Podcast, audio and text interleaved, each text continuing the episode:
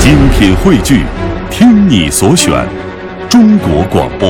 radio.cn。各大应用市场均可下载。道听途说，我们一起来看看世界五大空中村落哈、都有哪些嗯，嗯很特别的说法。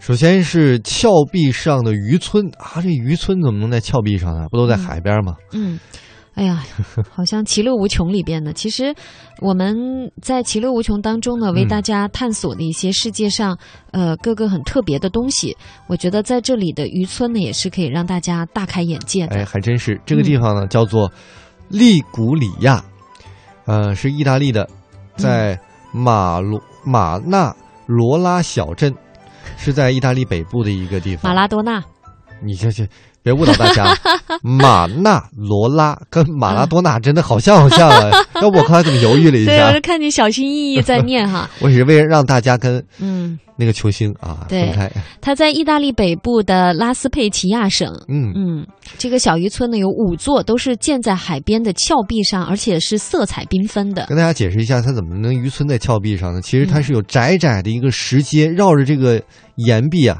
蜿蜒而下，最后是直达海边，所以跟我们传统的这个小海边城市颠覆了一下。我啊说到这儿，我非常想去。嗯呃，我们再来说下一个吧，下一个不是渔村了，嗯，修道院，哎嗨，哎，这修道院也很有意思，嗯是在悬崖上修建的，叫扎斯卡，在印度。哎，扎斯卡峡谷的这个悬崖修嗯道院呢，因为地势原因，大家只能够徒步攀登到达。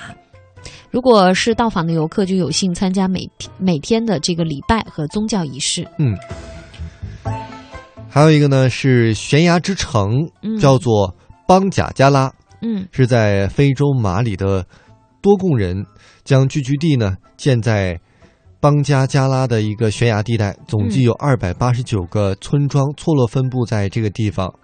然后呢，这个地方既有狭窄的一个平原，也有陡峭的崖壁和平原，都有这个村庄的分落。嗯，平坦的高原嗯啊。再来说说崖壁之城，叫塞纳尼尔，这是一座西班牙的小城，其实呢是安达鲁西亚地区的一个白色村庄的一小部分。那它的这个城中的楼房的屋顶啊，还有保护层都是由岩石来建成的。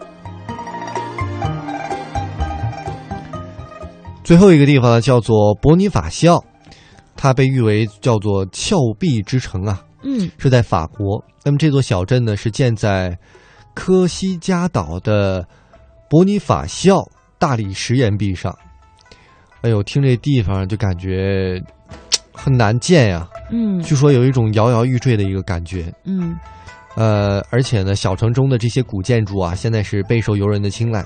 一般人到那儿呢，都感觉是好像在仙境一样。对呀、因为它是在那个地中海畔的悬崖顶端，嗯，哇，真的好有意思，好奇特。我觉得这个世界呢，就是因为有这些奇特的东西才美妙。对，也它许人像家一颗颗钻石一样在世界不同的角落发光。没错，